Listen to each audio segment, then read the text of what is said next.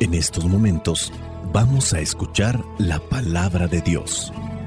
Dispón tu corazón para que el mensaje llegue hasta lo más profundo de tu ser.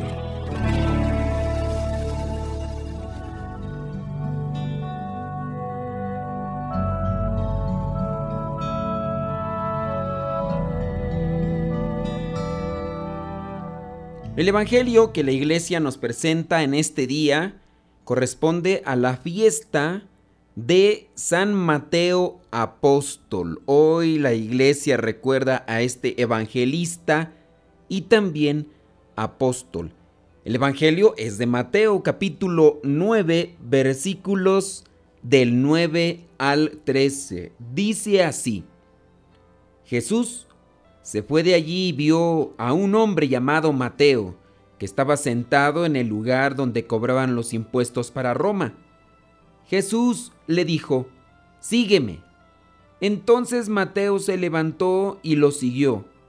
Sucedió que Jesús estaba comiendo en la casa y muchos de los que cobraban impuestos para Roma y otra gente de mala fama llegaron y se sentaron también a la mesa junto con Jesús y sus discípulos.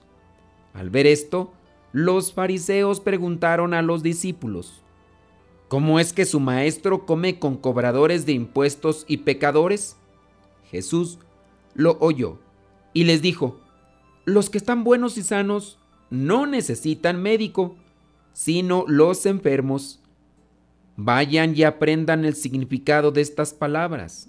Lo que quiero es que sean compasivos y no que ofrezcan sacrificios, pues yo no he venido a llamar a los justos, sino a los pecadores. Palabra de Dios, te alabamos Señor. Escuchar tu palabra es inicio de fe ti, Señor. Meditar tu palabra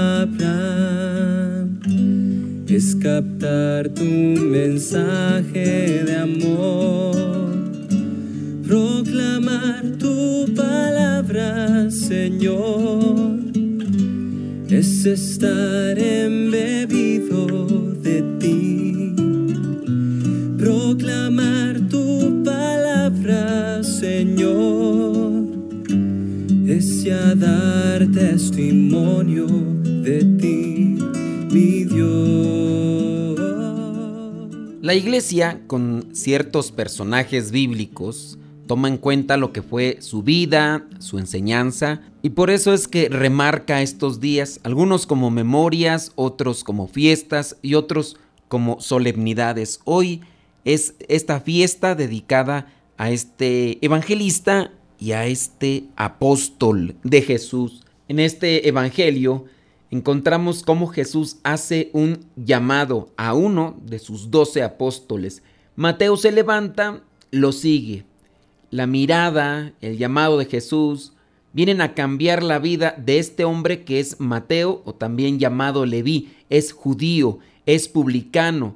Dejó de ejercer o de realizar su trabajo, un trabajo bien remunerado, que algunos obviamente caían en la trampa de la avaricia, la opresión y la extorsión para buscar más dinero, como puede suceder. En el caso de Mateo no. Jesús lo mira y lo llama y él lo sigue. Los mismos judíos repudiaban este tipo de trabajo. Algunos tenían que ejercerlo para llevar este dinero. Eran los cobradores de impuestos así como también aquel saqueo que era cobrador de impuestos. Estos mismos judíos se encargaban de cobrar el dinero, tenían muchos impuestos que pagar y todo ese dinero se llevaba a Roma. Las cosas no caminaban bien, como de igual manera tampoco no caminan en nuestros gobiernos y no hablo solamente de nuestro país, hablamos de cualquier país, incluso hasta en Estados Unidos, porque muchas veces el dinero viene a corromper la mente y el corazón y se llega a cambiar el pensamiento. Quizá a lo mejor en algún momento se busca la justicia, pero cuando ya se tiene poder, cuando se tiene dinero, los pensamientos pueden cambiar si no estamos bien agarrados de la mano de Dios. En el caso de este hombre no sabemos si estaba realizando su función, su trabajo de manera deshonesta o metido en la corrupción. Puede ser que no y a lo mejor ya estaba cultivando en su corazón el seguimiento de Jesús, pero hasta que no salió él mismo a su encuentro y lo llamó, pudo haber tomado ya la decisión definitiva.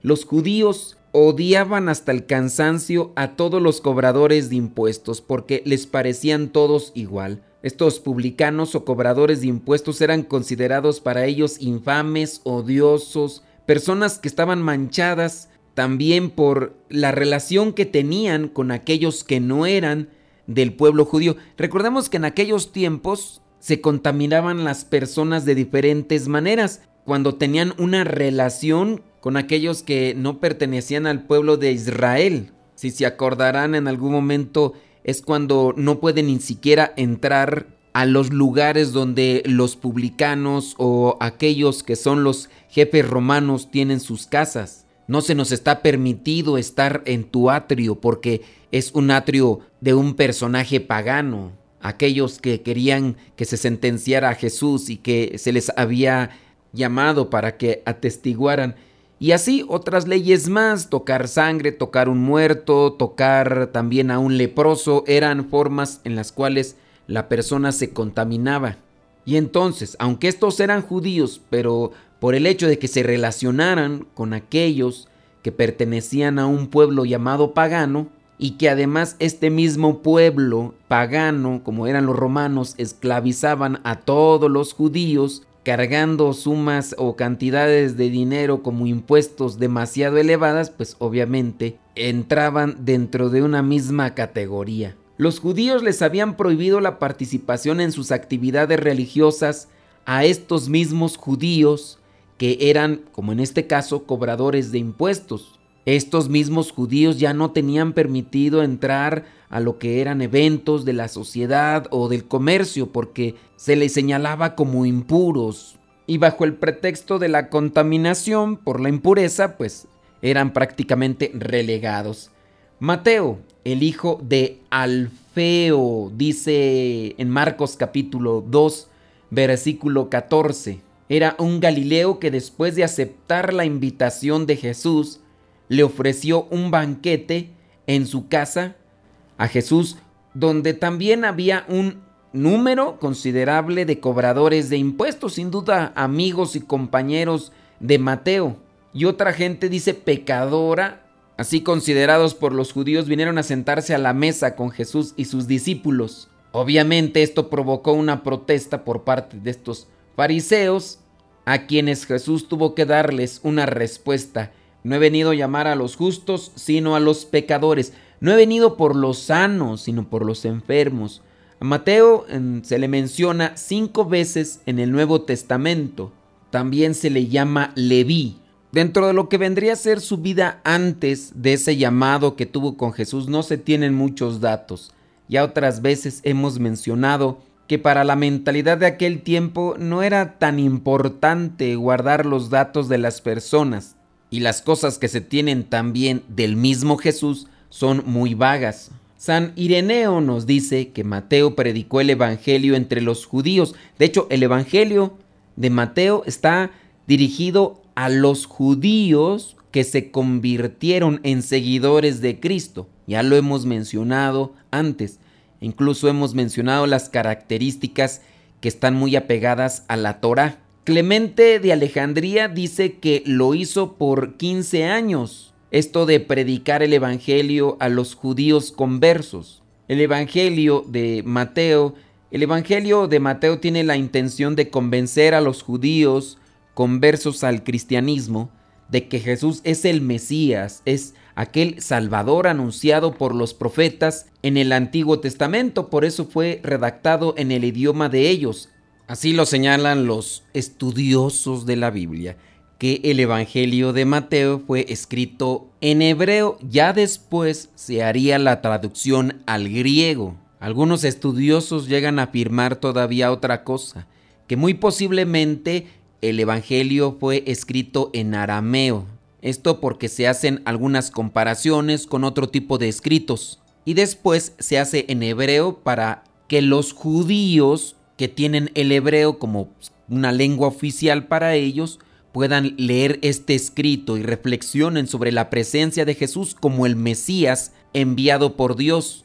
En la iconografía de la iglesia a San Mateo se le presenta teniendo a un lado un ángel en forma de hombre porque su evangelio comienza haciendo la lista de los antepasados de Jesús como hombre y narrando la aparición también de un ángel a San José. Y así, por la situación de vida de San Mateo, se considera que es patrón de aquellos que son contadores, que son banqueros, fuerzas de seguridad. La iglesia latina celebra la fiesta de San Mateo el 21 de septiembre, pero la iglesia griega celebra a San Mateo el 16 de noviembre.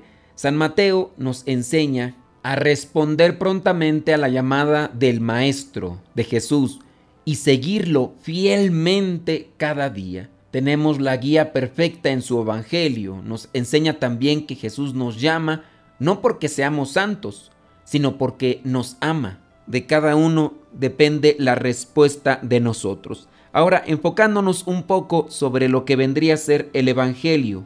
En el versículo 13 de este Evangelio Jesús les dice a aquellos que lo están criticando o juzgando, aprendan el significado de estas palabras. Lo que quiero es que sean compasivos y no que ofrezcan sacrificios. Esas palabras los profetas ya las habían anunciado para el pueblo de Israel, pero el pueblo de Israel no entendía o en su caso no quería entender. Es algo que también se aplica en nuestros días. Para muchos de nosotros, resulta a veces más fácil ofrecer un sacrificio hablando de una acción o dar una cosa material.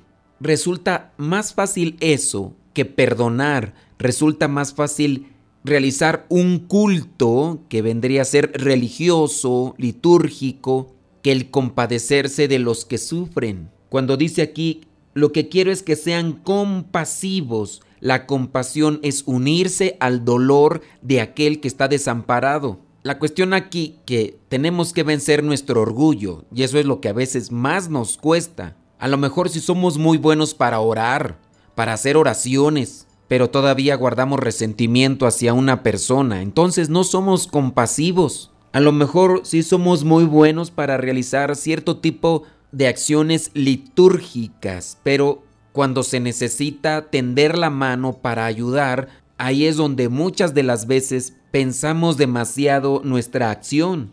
Y agrégale que aquella persona que se encuentra necesitada es una persona que nos despreció, nos humilló o nos dijo aquellas cosas que realmente nos dañaron. Podríamos incluso decir se lo merece, qué bueno. Y lejos de sentir compasión, hasta podríamos alegrarnos por lo malo que la puede estar pasando una persona. Recordemos las palabras del Evangelio del día de hoy. No son los sanos los que necesitan el médico, sino los enfermos. Jesús no ha venido por los justos, sino por los pecadores. Al convertirnos en recibidores de esa palabra, también nosotros podemos ayudar a que ese mensaje de salvación llegue a aquellas personas que están portándose mal, pero que se portan mal porque no conocen la palabra de Cristo. Vivamos la palabra y de esa manera ellos la podrán conocer mejor. La bendición de Dios Todopoderoso, Padre, Hijo y Espíritu Santo, descienda sobre cada uno de ustedes y les acompañe siempre. Vayamos a vivir la palabra. Lámpara es tu palabra para mis pasos luz en mi sendero. Lámpara es tu palabra para mis pasos, luz en mi sendero. Luz, tu palabra es la luz.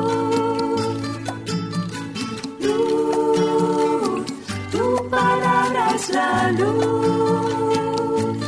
Yo guardaré tus justos mandamientos Señor, dame vida según tu promesa.